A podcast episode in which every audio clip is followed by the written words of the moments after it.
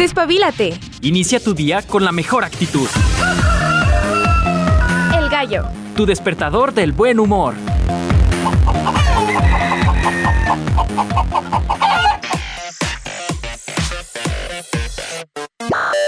Amigos, amigos, amigos, bienvenidos al Gallo de Radio UAA. Con toda la pila, no saben, después de escuchar esta nueva rúbrica, de escuchar el programa anterior, Redbox o algo así se llama, si no mal escucho. ¡Qué bárbaros! Traigo la pila no al full, no al 100, o sea, al 1000, amigos, al 1001. Así me siento el día de hoy. ¡Qué buena selección! ¡Qué buenos mashups nos han puesto! Le digo a Chico que me acuerdo cuando por primera vez entré a un antro, ya se llamaban antros, no estoy tan viejita, ya se llamaban antros. Y ponían este tipo de música. Nos, para nosotros eran los remixes, pero eh, realmente eran como básicamente y en teoría eh, pupurris, dice Checo. Pero ahora le llaman mashups, lo cual está bien. Para nosotros no hay problema, nos gusta, nos gusta como se llamen. Oigan, hoy es ju, ju, ju, jueves geek, es jueves de astronomía y tendremos buenos temas, buena música. Ya habíamos escuchado la música de intro que ahorita les voy a poner junto con el buen Checo Pacheco, pero la vamos a escuchar en japonés, esa sí yo no la había escuchado. Y eso que soy muy fan de. ¿De qué estoy hablando? Ahorita te voy a platicar. Además, estaremos hablando de tecnología, vamos a estar hablando casi casi meramente de celulares. Y es que han salido ya estas gafas eh, de realidad mixta, ya no es realidad virtual amigos, eso ya es como ay, muy del mes pasado. Ahora son gafas de realidad mixta y Apple se voló la barda, ¿eh? además de que están carísimos de París, también son de muy buena calidad yo no pagaría lo que prometen, al menos ahorita al, al, precio de este prototipo. Pero bárbaros, ¿eh? está chido, está chido. Te voy a platicar más adelante. Vamos a hablar un poquito de Marvel, no tanto de Spider-Man con su nueva peli, no, no, no, que por cierto le ha ido muy bien, ¿eh? Yo apenas la voy a ver este fin de semana. Pero voy a hablar en específico de Oscar Isaac, o como él dice, Oscar Isaac. Suena bien chistoso. Pero bueno, vamos a hablar de este hombre que la ha roto, ¿eh? La ha roto en muchos aspectos del cine, ya ha estado posicionado, hablando de Marvel, de Sony y demás, en papeles protagónicos, así que vamos a abordar al compadre de Pedro Pascal. Además, no sé si ustedes lo vieron, a mí me causa y me intriga bastante lo que sucedió. Un robot que llevaba 20 horas trabajando se desmayó, no soportó. Qué triste. las personas andaban diciendo, no, es que fue un problema, fue un fallo tecnológico. Ey, nosotros decimos que el robotcito se cansó. Te voy a estar platicando de esto y más en nuestro jueves geek. Además, como ya lo saben, ya lo habíamos comentado la semana pasada, el buen Julien Potier estará con nosotros para eh, continuar con el tema de los asteroides. Se quedaron, se quedaron un montón de cosas eh, pendientes de, platicar. Lo vamos a estar eh, abordando. Nos hacían unas preguntas por acá, por ejemplo, si, si tenían como un tiempo de vida, entrecomillado el, lo de vida los asteroides, si es verdad que había algunos que tenían lunas. Entonces estas preguntas se las vamos a lanzar a Julien, que seguramente las va a, aterrizar bastante bien. Va a aterrizar los asteroides. Entonces, pues no se lo pierdan porque va a estar interesante. La música. Pues ya les comentaba que vamos a escucharlo en japonés como ya es costumbre. En esta ocasión, de hecho, un par de, de rolitas en japonés. Una de ellas tiene que ver con Sailor Moon, porque vamos a platicar de Sailor Moon Cosmos que ya está próximo a estrenarse en Japón. Para nosotros las fans, las Moonies, pues tendremos que esperar todavía un poquito más eh, para verlas acá en México o en alguna plataforma como Netflix. Entonces vamos a estar escuchando Moonlight, esto precisamente el opening de Sailor Moon. También escucharemos a Limp Bizkit, que tenemos rato que no escuchamos algo acá noventero, así como eh, chidito rap rock, le llamaba yo. También escucharemos a Kana Boom y a Moza de Necroitoki esto que se llama pides demasiado. La verdad es que en japonés está muy difícil de pronunciar. Y como ya me cansé de hacer el ridículo, amigos, amigos, amigas, para variar, ¿verdad? Porque siempre, siempre pasa. Pues se los puse en español. Así que pides demasiado es con lo que estaremos cerrando el día de hoy. Como ya es costumbre también, vámonos con las efemérides, que tengo información que compartirte eh, acabando las efemérides que yo me vengo peleando. Hoy no con la tecnología, hoy vengo muy buena vibra, la tecnología está jalando bien conmigo, dice va, jalo, le entro sin broncas, pero los angudos, los angudos me tienen hasta acá. Y vaya que tengo la frente grandecilla, hasta acá, mira, hasta acá. Terrible. Pero ahorita vamos a platicar de eso. En el mundo de la música, te platico que un día como hoy, pero de 1999, en Estados Unidos la banda de funk rock Red Hot Chili Peppers lanzaba su séptimo disco Californication, de donde se desprendía precisamente esta canción homónima. Y nosotros encantados de el día de hoy conmemorar este disco de los Peppers porque es un buen día, es un buen día para escuchar a los Red Hot Chili Peppers. Nos vamos con los cumpleañeros, viajemos hasta Argentina con Edmundo Rivero, cantante y guitarrista, nacido en 1911, quien abre el listado de los cumpleañeros. Bonnie Tyler, cantante galesa, también el día de hoy está de manteles largos, nacida en 1951. ¿Te gusta Black Flag? Pues te platico que Greg Ginn, guitarrista de esta agrupación, también el día de hoy está de manteles largos. No soy muy fan, la neta, de Duran Duran, pero pues ahí dos, tres rolitas sí me gustan. Hablamos también del músico inglés Nick Rhodes, que pertenece a Duran Duran. Él nacido en 1962, un día como hoy. Nos vamos con esta cantante griega llamada Kaiti Garpi. Eh, nace en 1963. ¿Por qué me río? Es que veo aquí en los cumpleañeros a Milly Vanilli. Dice mi mamá que eran unos hombres guapísimos, afrodescendientes, ojo verde que pues simulaban que cantaban, ¿no? Y que la verdad es que atrás del escenario estaban los verdaderos cantantes. ¿Será cierto? Estos dicen, ¿verdad? A mí no me tocó. Dice Checo que sí, que sí era cierto. Pues ahí estaban guapísimos, aunque hacían playback. Los padres del playback. Bueno, el cantante Rob Pilatus, perteneciente a Milli Vanilli, pues el día de hoy está cumpliendo años. ¿Ya lo habrán perdonado? Yo creo que no, ¿verdad? Eres un falso, amigo, eres un falso. ¿Por qué eres así, Rob? No hiciste lo correcto, Rob. Bueno, él nace en 1965, un día como hoy. Y continuamos en el mundo del rock. Hoy es cumpleaños de Alex Band, el cantante de The Calling, que los hemos escuchado también aquí.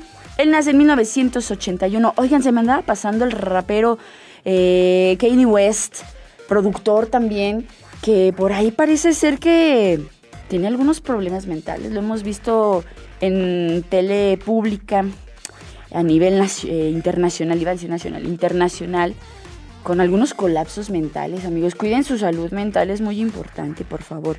Y cerramos con Reinaldo Zavarce, actor, cantante y modelo venezolano, pura guapura el día de hoy. El nacido en 1988. En los aniversarios luctuosos mencionamos a Ernest Busk, cantante y actor alemán, lo recordamos, él fallece un día como hoy de 1980. También recordamos al compositor británico Gordon Jacob y a Alfred Ull, músico austríaco. Celebraciones y conmemoraciones en general. Hoy es el Día Mundial de los Océanos, esto designado por las Naciones Unidas. Yo acabo de ir hace no mucho al mar y regresé, le estaba enseñando aquí a Chiquito que lo del prudito no se me quitó, amigos, me quedaron como unas manchitas de, de viruela. El mar no me quiere, yo lo quiero tanto y él no me quiere a mí. En fin, también es el Bounty Day, la fiesta nacional de la isla de Norfolk, por si ustedes no lo sabían, un dato adicional. También es el Día Mundial del Funcionario Judicial, si no lo sabían se los comentamos, el Día Mundial de la Lucha contra la Falsificación y la Piratería, y también el Día Internacional de los Tumores Cerebrales. En las fiestas religiosas para los católicos, hoy es el Día del Corpus Christi. Así que para que lo tengan en cuenta, para que quienes así, no sé, se dediquen al aspecto judicial, para las personas eh, médicos, por ejemplo, que luchan contra los tumores o personas que padecen de, pues hoy es un día que nos invita a la reflexión. También a los amigos que son católicos, pues el día del Corpus Christi. Son las 7 con 11 minutos. Antes de irnos a la música, te tengo que platicar algo. Yo me he dado cuenta que esté con quien esté, siempre soy un imán de zancudos. Dije, ¿acaso huelo feo? ¿Acaso mi sangre será muy dulce? ¿Qué es lo que pasa? ¿Por qué me atacan a mí y no a los demás? la verdad es que sí, sí tiene una respuesta médica o científica, mejor, suena más chido. Y todo se lo debemos al ácido carboxílico. que es como un olorcito, llamémosle, que desprende la grasita de nuestra piel. Ustedes se habrán dado cuenta que tenemos un cebito, pues bueno, parte de es ácido carboxílico. Y los zancudos que ven en infrarrojo dicen, ah, huele rico, ah, le huele rico, la voy a picar y ¡pum! No uno, ni dos, ni tres amigos. Cuatro, cinco, seis. Y de repente veo al mago así dormido bien a gusto, sin piquetes. Y digo, ¿por qué la vida es así de injusta? No lo sé, no lo sé, la verdad no lo sé. Pero bueno, eh, este, este estudio que hicieron en la Universidad de Rockefeller allá en Nueva York, que fue publicado en una revista científica, pues constata que las personas con altos niveles de dicha sustancia, ácido carboxílico, resultan hasta 100 veces más propensas a padecer la picadura de la Aedes aegypti, o mejor conocido como el zancudo. Hay que tener mucho cuidado con eso porque las personas que somos propensas a que nos piquen demasiado los zancudos, pues podemos tener, podemos tener dengue, la fiebre amarilla, eh, zika, chikungunya y demás. Entonces, hay repelentes, hay que usarlos. Ahora sabes por qué te pican más los zancudos a ti que al resto de la humanidad. Chócala. Eres como yo. Ay, que me hubiera llevado un zancudo ahí en medio, la venganza. Diablos. Bueno, vámonos con música e iniciemos nuestro jueves geek. Esto, el tema, el opening de Sailor Moon, para dar cavidad a Sailor Moon Cosmos. Estás en el gallo de radio UAA.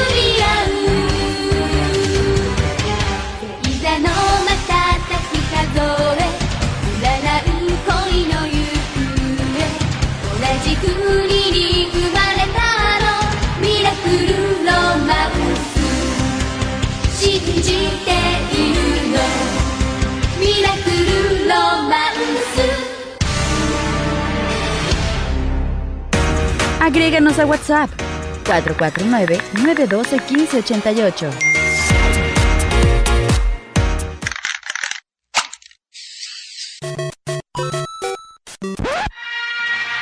Atención, ha llegado el momento que toda la semana veníamos esperando.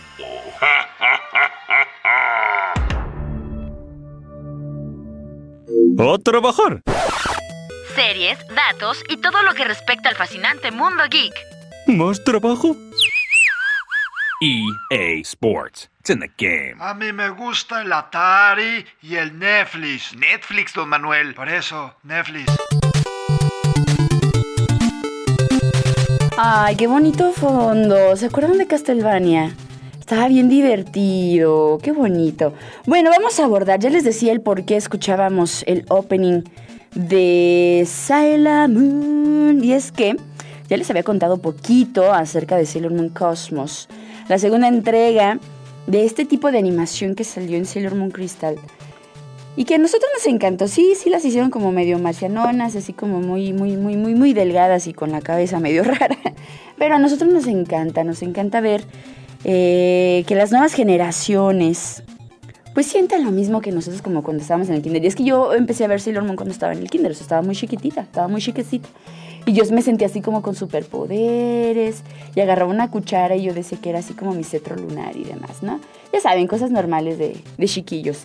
Entonces, cuando vi este, pues llamémosle preámbulo para México con Sailor Moon Cosmos, pues me emocioné, amigos. Aunque lamentablemente aún no hay una fecha para México. El reboot de Sailor Moon Crystal confirmó la adaptación del último arco del manga que es original, por cierto, de Naoko Takeuchi, por medio de un proyecto cinematográfico. Ustedes sabrán que en Netflix está la primera entrega de Sailor Moon Crystal y todas estamos, todas y todos estamos así esperando como ya que salga, por favor. Pretty Guardian Sailor Moon Cosmos, la película, en japonés voy a, voy a tratar de decirlo, ¿eh? no se burlen de mí. Que Jijoba Bushu Zenshi Sailor Moon Cosma. Más o menos, ahí salió. Estará dividida precisamente en estas dos partes que les comento. Y esta segunda entrega saldrá el próximo verano, al menos en Japón. El teaser del tráiler, la primera imagen promocional de Pretty Guardian Sailor Moon Cosmos, ya fue liberado. Está preciosísimo. Te vuelve a meter así en un mundo mágico de estas Sailor Scouts. Y fue serializado en las páginas de revista de Nakiyoshi desde 1991 y 1997 el, el manga al menos. Y después, por allá de el 92, yo nací en el 93, 92, 97, pues se repartió por todo el mundo el anime. Constó de 200 capítulos, yo sentí como que eran más, pero son 200 capítulos. Y en esta ocasión, algo que me gusta mucho, que para el vigésimo aniversario de la primera adaptación del anime, se anunció la producción de Sailor Moon Crystal, un reboot que tendría pues la encomienda de realizar una versión mucho más fiel al manga. Por eso es que ya no vemos tantos capítulos de esos 200 capítulos. Eh, en el manga pues nada más fueron 52 mangas. Y en Sailor Moon Crystal pues fueron 39 episodios y luego vino la película. Entonces, eh, que por cierto es Prairie Guardian Sailor Moon Eternal, que salió en el 2021. Entonces dijeron pues vamos a hacer lo propio, vamos a dividir la siguiente parte.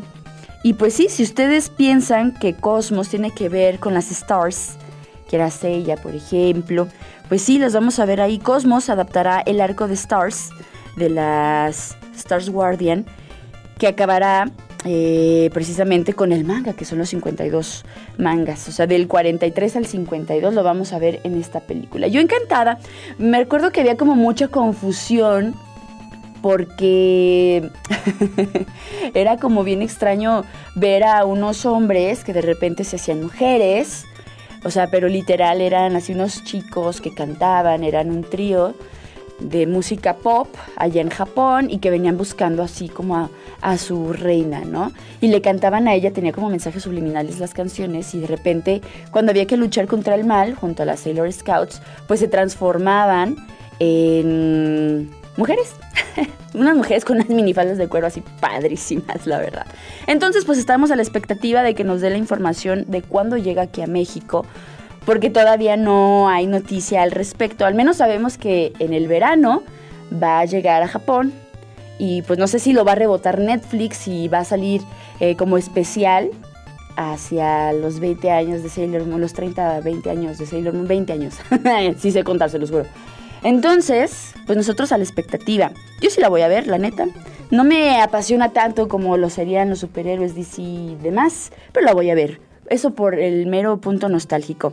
Bien, les mencionaba acerca de los Apple Vision Pro. se volaron la barda. Esto de la realidad mixta me gusta más que la realidad virtual, sinceramente. Me parecen muy cómodos. El precio ya no me parece tan cómodo, amigo. Pero pues bueno, Apple aprovechó precisamente estos eventos donde lanzan sus prototipos, donde lanzan un montón de cosas, tal es el caso del WWDC del 2023, para mostrar finalmente los nuevos lentes de realidad mixta llamados Apple Vision Pro, así como el sistema operativo Vision OS. La Apple Vision Pro es un dispositivo ultra premium, y si no me creen, vean, el precio para que vean que es muy premium, que está hecho principalmente de vidrio, de fibra, de carbono y aluminio, simulando el estilo de unos lentes, por ejemplo, para esquí, con un frontal como curvo, no sé si, si me doy a entender. Este consiste en una pantalla externa que permite mostrar expresiones faciales, los ojos, además de cámaras externas para mostrar lo que está frente al usuario, incluyendo sensores de profundidad, seguimiento con las manos y el cargador magnético. Para las personas que están acá en Facebook, que me ven, vas a controlar tus visores haciendo esto con la mano, o sea, como si estuvieras en, en el celular, pero con todos los dedos moviendo tu pantalla, el, el, táctil, pues va a ser algo así. Algo bien genial es que el clic es juntando tu índice con tu pulgar, ese va a ser el clic. Y algo eh, que quiero recalcar es porque es mixto. Bien, a pesar de que nos va a mostrar las aplicaciones, nos va a mostrar películas, nos va a mostrar cosas interesantes ahí en los visores, eh, pequeñas pantallitas que se van a estar proyectando frente a, a, nuestros ojos, podremos estar también al tanto, por ejemplo, si se acerca una persona, va a poder interrumpir la pantalla, eh, vamos a estar también al tanto de lo que nos rodea, no es como que te sumerjas, por ejemplo, en el metaverso, no, aquí va a haber una mezcla en dentro del lugar donde estás, si es la oficina, si es tu casa, vas a poder ver a tu mamá pasando, eh, a tu jefe revisando qué estás haciendo, no sé, cosas así, ¿no? Ni crean que lo dije para proyectarme, se los juro que no. Entonces, eh, no va a interrumpir lo que tú estás viendo. ¿Por qué les menciono lo del costo? pues ahí les va. No quería llegar a esto tan rápido, pero se los voy a decir. Si tú esperas comprar tus Apple Vision Pro, que por cierto tienen hasta 23 millones de píxeles, equivalente a pantallas 4K para cada uno de tus ojos. Pues sí, está muy padre todo lo que les digo y, todo el rollo y es bastante rápida su interfaz y demás, pero vas a tener que desembolsar varios miles de pesos. ¿Quieres saber cuántos exactamente? 61 mil pesos con 100 es lo que vas a tener que desembolsar para tener tus Apple Vision Pro. ¿Qué puedes comprar con eso? Uy, uy amigos, un montón de cosas. ¿Realmente lo vale? No sé. Seguramente muchos de ustedes estarán pensando como yo, hay que esperar. En primer lugar, ni tengo un iPhone para eso. O sea, o sea, nada, nada que ver. Tendría que tener una cuenta de Apple, efectivamente. Pero, pero, eh, 61 mil pesos, amigos, me parece extremadamente elevado. Sí, tiene cosas muy geniales que nosotros sabemos, después viene la competencia, que vienen implementando cosas nuevas, que vienen implementando eh, cosas innovadoras que tal vez el Apple Vision Pro no tenga, pero si son peras o manzanas, pues la verdad nosotros decimos paso, al menos en este momento. Si tú quieres tus Apple Vision Pro, pues ya sabes, hay que entrar a las tiendas de Apple y apartarlos porque no hay muchos. Pues bueno, y antes de irnos tengo que platicarte acerca de Oscar Isaac, el compadre de Pedro Pascal, que está haciendo historia en Marvel, amigos. Ha participado prestando su voz ahora en Spider-Man, cruzando el multiverso. Lo hemos visto también por ahí en una película que a mí la neta no me gustó nada, que fue la de X-Men Apocalypse, que no me gustó sinceramente. Y también lo vimos en la serie Moon Knight como Mark Spector. Es el primer actor que logra tener un personaje principal en diferentes películas dentro del mundo de Marvel. No es como que Ryan Gosling de repente, Ryan Gosling, este Ryan Reynolds haya sido linterna verde para DC y de repente se cambiara a ser Deadpool. Es como si hubiera hecho diferentes papeles dentro de Marvel. Entonces es bastante interesante, nosotros lo reconocemos, muchas personas también ya lo están volteando a ver. Como que estamos en el boom de los latinos, ¿se dan cuenta? Y eso me agrada bastante. Entonces nada más quería comentarles ese dato adicional. Y antes de irnos, algo que me pareció... Ay, no, no se burlen, no se burlen. Un robot que se desmayó después de trabajar 20 horas seguidas, pero allá andan diciendo que los robots nos van a, a, suplantar y que no sé qué. ¿Vieron? ¿Vieron cómo no es cierto? Yo conozco gente que se avienta hasta jornadas de 24 horas, como que no tienen sentimientos, como que no sienten. no sé. Pero bueno, les platico. Digit es un robot de la compañía Agility Robots que se desplomó en plena exhibición después de 20 horas de trabajo ininterrumpido. El incidente fue captado por varias personas que se encontraban en este evento, fue viral en redes sociales generando una gran cantidad de reacciones, o sea, porque dijimos, si eso le pasa a un robot, o sea, imagínense. En las imágenes se puede observar a Digit cargando unas cajitas mientras los asistentes de la exhibición lo observan, pues con mucho asombro dicen, ay, qué padre, qué padre que pueda ser autónomo y todo. Sin embargo, en determinado momento el robot se desploma y termina en el suelo junto a una cajita y ya no se mueve, o sea, ya no hacía ni movimientos ni nada, dijo, hasta aquí llegué, ya no soporté. Ante las especulaciones sobre si el robot se había entrecomillado cansado por el trabajo, la empresa que diseñó a Digit aclaró que el incidente, dicen, dicen, fue una falla técnica y no un problema de fatiga del robot. Es que suena bien chistoso decir eso. Bueno, la compañía destacó que Digit tuvo una tasa de éxito del 99% durante las 20 horas de trabajo. O sea, 99% porque el 1% fue cuando se desmayó. Y que la falla fue un desperfecto, dicen. Aunque no se dieron más detalles sobre la causa exacta del problema. El video del incidente ha generado pues eh, comentarios divididos. Mucha gente dice es un robot, no se cansa. Y otros dicen, bueno, es que eh, pues mecánicamente pudo haber tenido un estrés en, en, sus movimientos y pudo haber habido un problema y demás. Mientras tanto, la empresa dice, no pasa nada, este, rara vez suele suceder esto, fue un problema de programación y, y todos así de, sí, sí, claro, lo programaste para que se cansara. No obstante, después de que el video se viralizara, esta agencia publicó un video en el que se ve a varias unidades bailando. ¿Se acuerdan de.? Ay, no, no, iba a decir una cosa, no olviden, no olviden. Sus habilidades para recoger y apilar cajas fueron puestas a prueba en la Feria Comercial del Suministro Promat eh, de este año, que tuvo lugar en la ciudad de Chicago. Entonces muchas personas empezaron a decir lo que yo acabo de decir. ¿Se imaginan si eso le sucede a un robot? Bueno, ¿qué pasa con las personas? ¿No están listos para suplantar los trabajos pesados de los humanos? No lo sé. Usted tiene la última palabra sobre si los robots se cansan o no. Oye, nosotros vamos a escuchar a Limp Bizkit con esto que es Take a Look Around. De ahí nos ligamos a la pausa y continuamos aquí en el Gasho de Radio UAA. Vámonos.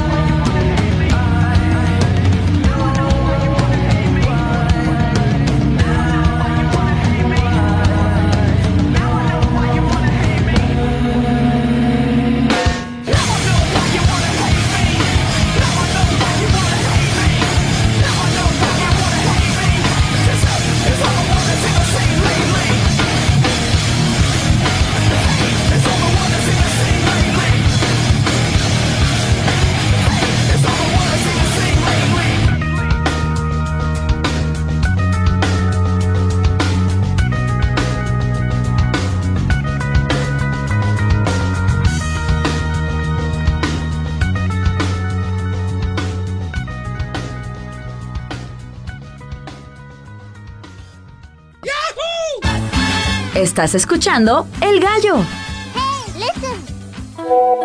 ¡Ey! Ya tenemos WhatsApp.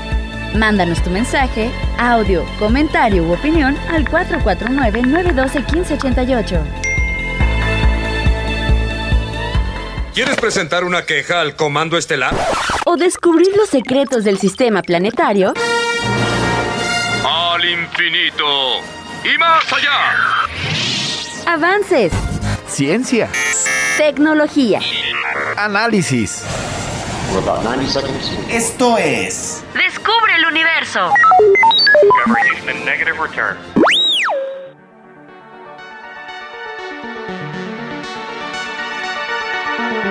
No sé por qué eso me hace pensar en Stranger Things, pero bueno, nosotros continuamos en la segunda parte del Gallo de Radio Universidad y ya lo escucharon, ya les platiqué también al inicio de la transmisión. Vamos a continuar con el tema de asteroides, que yo creo que quedaron varias cosas por ahí pendientes de mencionar.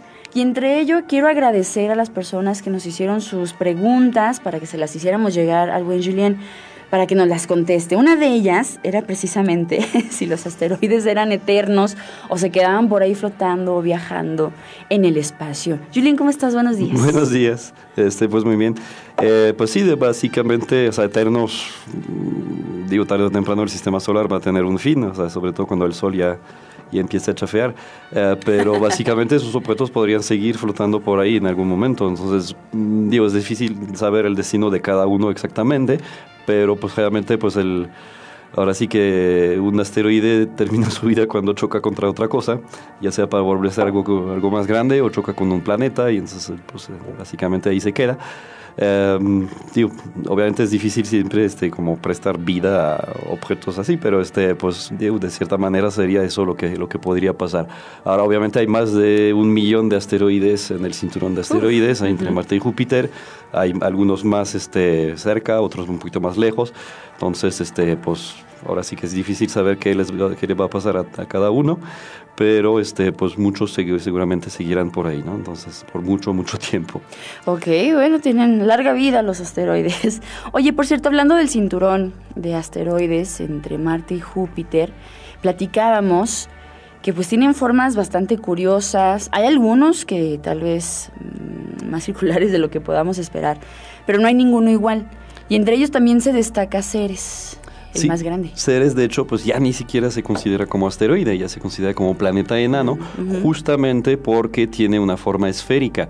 Eh, es uno de los criterios para ser considerado planeta enano, tienes que tener forma esférica. ¿Qué significa? Significa que pues la gravedad que presiona hacia, hacia el centro este, se equilibra con las fuerzas de presión interna y entonces pues como eso pues son fuerzas simétricas entre comillas pues se equilibran en todas las direcciones y entonces terminamos con un objeto esférico o esferoide, es decir que bueno puede haber una cierta deformación porque pues tiene su rotación propia. Por ejemplo, este uno de los planetas enanos, um, Aumea, Aumea tiene una forma muy alargada. Este, aún así se considera planeta enano porque en realidad lo que pasa es que da vueltas en solamente cuatro horas sobre Wow. su propio eje, entonces está súper rápido, es como más de dos, del doble de la velocidad de, de Júpiter. Entonces Ajá. obviamente eso hace que pues su plano ecuatorial está considerablemente más ancho y su- sus polos este, pues muy achatados, entonces se ve como más un huevo que, que, que una esfera, Ajá. pero aún así pues por esa rotación, es consecuencia de esa rotación, entonces sí hay equilibrio, nada más que se va sumando pues la, ahora sí la aceleración centrífuga este, por, por esa rotación, entonces por eso se, se, se da esa forma, pero aún así está en equilibrio hidrostático, como se le dice. Otra de las preguntas que nos hacían, y agradecemos mucho a Sandrita precisamente esta pregunta, es por qué el cinturón de asteroides se encuentra ahí flotando y no están como viajando. ¿Tiene que ver la gravedad de sus planetas vecinos? De hecho, sí. Este, digo, hay algunos que, por ejemplo, llamamos centauros, que están ahí más este, como entre las órbitas de Júpiter y Saturno, un, perdón, un poquito más allá de Saturno, pero este, la gran mayoría efectivamente se encuentra entre Marte y Júpiter. Eh, de hecho, muchos dicen, ah, es que pues a lo mejor son los restos de un planeta destruido. Mm, puede ser, digo, hay algo de eso, o más bien planetesimales destruidos, es decir, cosas que empezaron a, a crecer un poquito, incluso a diferenciarse, es decir, que pues el material pesado, este, a medida que se iba haciendo acreción, fue migrando hacia el centro porque es más pesado justamente por la gravedad y la- lo más ligero, la roca, este, pues se quedó afuera. Después otro impacto los despedazó y entonces por eso tenemos asteroides que son más metálicos porque son pedazos de, de núcleo. Eh, y hay otros que son más rocosos porque eran más pedazos de manto o de, o de corteza. Y este pues por ahí por- encontramos esa- esas distintas clases de, de asteroides. El hecho de que en esa región no se ha podido juntar toda esa materia para formar un objeto, que la verdad si sumamos todo no llegaríamos siquiera a la masa de la Luna, entonces no llegaremos a un planeta muy grande que digamos, pero sobre todo es por Júpiter. Júpiter tiene un control bastante extenso eh, más allá de su propia órbita. Y este pues de hecho hay regiones o hay más bien digamos distancias al Sol que no son permitidas por Júpiter porque estarían en resonancia con Júpiter. Entonces cada vez que se, no sé, por ejemplo, una re- resonancia 2-1 con Júpiter significa que por cada dos vueltas de ese supuesto asteroide que estaría ahí, Mm. se volvería a encontrar Júpiter en la misma en la misma parte, entonces eso poco a poco lo jalaría hacia afuera y entonces lo saca de esa, de esa órbita. Entonces esas órbitas prácticamente no vamos a encontrar asteroides que estén ahí porque Júpiter no lo permite. Entonces, eso obviamente, aparte de que, bueno, hay para destruir también un mito. Típicamente nos representan el cinturón de asteroides en las películas de ciencia ficción como un lugar donde hay que hacer, hacer slalom Maniobras. para, para esquivar y todo eso. Ahí les va. Ninguna misión que se fue más allá de Marte este, se, se- se ha preocupado por eh, esquivar asteroides. Al contrario, más bien a veces como que tratamos de pasar cerca de uno a propósito para tomarle fotos de, de camino, ¿no? Aprovechando que, que vamos a pasar por ahí. Ujú. Entonces, al contrario, realmente no, no se hace este, ninguna, este, ah, este, voy a tratar de buscar una zona donde hay menos para pasar. No, la distancia promedio este, de, de un asteroide a otro, es decir, si están parados sobre un asteroide, la distancia promedio hacia los demás es de un millón de kilómetros. Wow. La mínima. Ajá. Entonces está, pues, están bastante, sí están, hay bastante espacio en el espacio, como siempre digo. y la verdad es que tendrían, o sea, si, si lanzan la sonda así, este, cruzando los dedos para que no choque, probablemente eso es lo que va a pasar. Y tienen, tendrían más probabilidad de ganar el premio gordo de la lotería que choque la, la sonda con un asteroide. Entonces, este no, no es algo que otra vez nos va a quitar mucho el sueño. Al contrario, muchas veces más bien es, bueno, vamos a ver si podemos tra- tra- tratar de pasar cerca de un asteroide, ¿no? Porque lo más seguro es que Chócame, pasaríamos a chócame. millones de kilómetros, no hasta chocar, pero pues para tomarle unas fotos de, de pasadita, ¿no? Entonces, este, ok. más bien eso es lo que se hace para pues amenizar un poquito el camino, para, digo, a medio camino, este, asegurarnos de que los instrumentos funcionan también y pues de paso pues sacamos algo de datos científicos, ¿no? Ok. ¿Sí se ha estudiado el cinturón de asteroides ya Pues a profundidad? sí, de hecho, este, ya ha habido buena cantidad de misiones. Ujú. Este, yo quizás recordamos justamente hace, hace poco tiempo eh, la misión DART que justamente impactó este, un- la luna de un asteroide, que, que justamente me comentabas otra de las preguntas que nos hacían. Las, los asteroides también pueden tener lunas. Incluso hay un asteroide que tiene anillos que se llama Chariclo, tiene un anillo delgadito, este, bastante oscuro porque es principalmente polvo, pero se ha podido detectar la presencia de ese anillo. Y bueno, DART entonces impactó la luna Didymos, de, no, Dimorphos, perdón, del asteroide Didymos, la, luna- la- una luna bastante chiquita comparada con obviamente el, el asteroide principal. Y justamente por eso se escogió ese blanco, porque uno no está tan lejos de la Tierra para llegar eh, relativamente con un esfuerzo menor. Y al impactar esa luna, este, ahora sí que digamos en dirección contraria de su movimiento, sabíamos que iba a perder un poquito de energía y más bien se iba a cortar su órbita alrededor del asteroide principal, cosa que efectivamente sucedió. Entonces sabíamos que no iba a ir a ninguna parte. Ese asteroide se iba a quedar en órbita de su, de su asteroide principal y no como muchos este, pensaron, es, ah, es que van a cambiar las- la, trayectoria de un asteroide, entonces a lo mejor después viene a chocar con la Tierra. No, está orbitando otro, no, no se va a ir a ninguna parte, se va, va a ser una órbita un poquito más corta y efectivamente, pues sí, sí vimos que funcionó este, y es, puede ser un método interesante para efectivamente cambiar la trayectoria a tiempo, digamos, este, de manera temprana, de un asteroide que pudiera estar amenazando la, la Tierra. Entonces, este... Lo siento, Bruce. Willis. Tendrás que esperar tu momento. Oye, mencionas algo, algo muy interesante. Órbita, anillos y lunas en asteroides. ¿Tienen una fuerza eh, de órbita o gravitacional que atrae. Sí, este, a final de cuentas, este, bueno, vimos que la- están también dentro de la influencia gravitacional de, de Júpiter, pero pues obviamente tienen su propia masa y pues bueno, la verdad es que no, no creo que todavía no se sabe exactamente cuál es el origen de Didymos, que podría ser, bueno, que pasó eh, muy cerca y a una velocidad relativamente baja de, de- de- no, perdón, de cuál es el origen de Dimorphos para orbitar Didymos. Quizás fue capturado, quizás simplemente es un pedazo de Didymos que fue volando y se quedó orbitando eh, ahí el lugar de donde vino. Ah, creo que todavía no se ha podido determinar eso, pero em, pues realmente...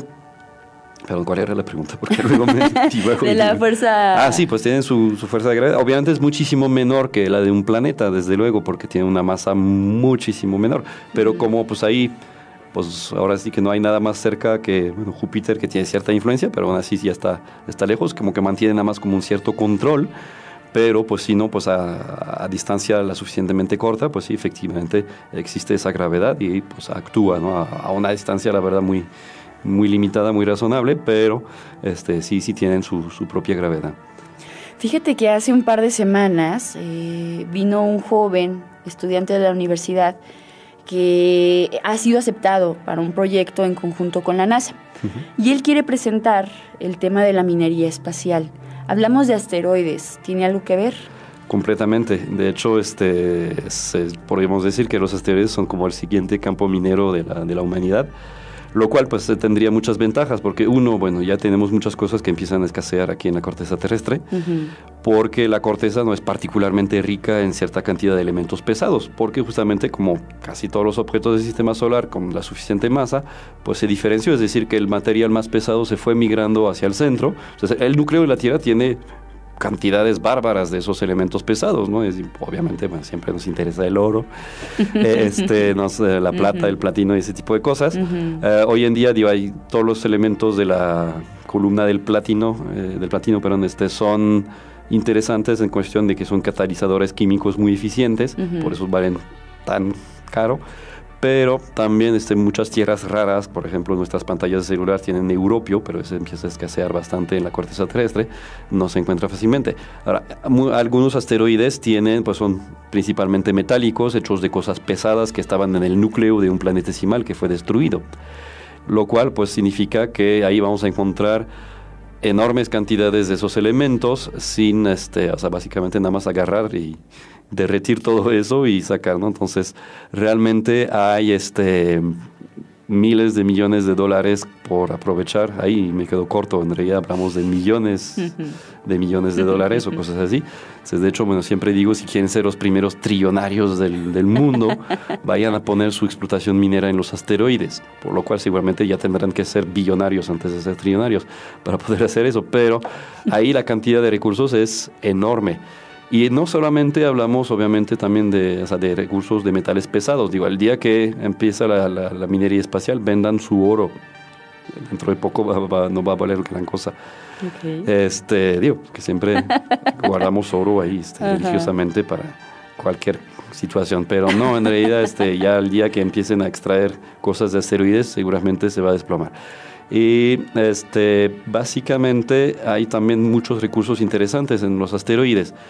Ah, hemos encontrado algo de agua este, bajo la superficie de algunos, por eso de repente pues, pueden exhibir comportamiento cometario si reciben un impacto, lo cual nos permite sostener la vida humana. Si vamos a hacer explotación ahí, quizás eh, tengamos necesidad de tener unos cuantos humanos para asegurar que las cosas van bien. Este, no, los robots no van a poder hacer todo, este, cansan. cansan también. Entonces, este, pues más que nada, ¿no? Porque este, pues de repente sal- no sale todo como se prevé. Entonces, pues para mantener la vida humana ahí, pues necesitamos agua, también para combustible de cohete. Una Oye, de pero las cosas- líquida no, ¿verdad? Eh, no, no congelada. líquida, en forma de hielo, probablemente ujú. bajo la superficie. Pero pues bueno, se pasa al microondas y ya. este, pero a final de cuentas el hecho, o sea, es lo mismo que la luna, este que, hay- que hemos hablado también varias veces, este, lo difícil de los de sacar los recursos de la Tierra es que pues tenemos que escapar de la gravedad terrestre y cruzar la atmósfera, lo cual cuesta muchísimo porque necesitamos un cohete que desperdicia el 90% de su masa para lanzar el 10% útil. Entonces, eh, es un problema. Si podemos extraer recursos que obviamente en el espacio son muy valiosos, como el agua en la Tierra, pues también es valioso, pero no sé, lo desperdiciamos bastante más. Y pues nos parece como que pues está ahí, ¿no? Este es nuestro derecho, agárralo, pero en los asteroides es algo muy valioso, entonces si podemos tener eso, ah, asteroides que están hechos de, de carbonatos, los podemos quemar para obtener dióxido de carbón, para hacer crecer plantas, para Mm. tener comida. Entonces todo eso, a final de cuentas, este, hay suficiente cosas para ah, permitir la vida en los asteroides y este, pues de, de eso, eso sería la minería espacial. Eh, y agua, sobre todo, pues combustible también para los cohetes para ir más lejos. Entonces, eh, de, si podemos aprovechar esos recursos, pues ya no tenemos que sacarlos de la tierra, no tenemos que estar este, contaminando ríos con ácidos cerca de las minas, como ha pas- pasado muchas veces. Eh, y aparte, bueno, poniendo hasta en peligro pues los mineros, que pues la verdad no es un trabajo bastante, bastante pesado, peligroso. Eh, ahí, bueno, no digo que seguramente vaya a ser este una algo fácil. este, algo fácil ahí minar asteroides, pero pues la, bueno, la- creo que muy poca, casi nadie ha muerto en el espacio. En general pues ha sido como que más en el despegue o en el regreso, pero eh, realmente, bueno, sí es un lugar peligroso, pero siempre ya se, se tiene las medidas muy estrictas de seguridad para hacer las cosas en el espacio, lo cual pues, eh, pues asegura que de cierta manera pues ahí se va a, a poder este, hacer de manera bastante segura. Aunque, pues bueno, eh, lo que platicábamos también, este, creo que la, la semana pasada, al momento que empiecen a viajar recursos así valiosos por el espacio, Piratas. va a atraer la atención de algunos que dicen, pues que no hay policía ahí en el, en el espacio, entonces este, si me lo robo, pues nadie se va a dar cuenta. O sí se van a dar cuenta, pero ya tarde ya me habré ido. Entonces, eh, no creo que vaya a ser tan fácil, pero sí podría este, aparecer una especie de pirati- pe- Piratería. espacial Ajá. que lo cual pues suena, suena cool, pero este pero bueno, no queremos este otra época ahí como de justamente del Caribe y de todo lo que traían de América hacia Europa y pues en el camino se, se andaban sir- sirviendo, ¿no? Sí, por cierto, hoy es el día en contra de la piratería, amigos. Cuando pasen, no anden haciendo sus cosas. Oye, Julián, la verdad te agradezco mucho. Oye, el tema de la minería espacial da para más cosas. Habrá que pensarlo verdad, sí. en un futuro. Te agradezco muchísimo y me da gusto que tu voz haya regresado a tu cuerpo. Qué bueno. Ya, ya regreso. Bueno, nos escuchamos la próxima semana, si así Claro la vida sí. lo permite. Y nosotros vámonos despidiendo del programa El Gallo de Radio UAA.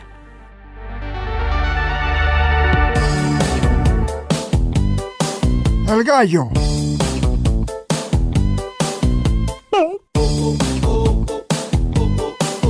Así se oyó bien.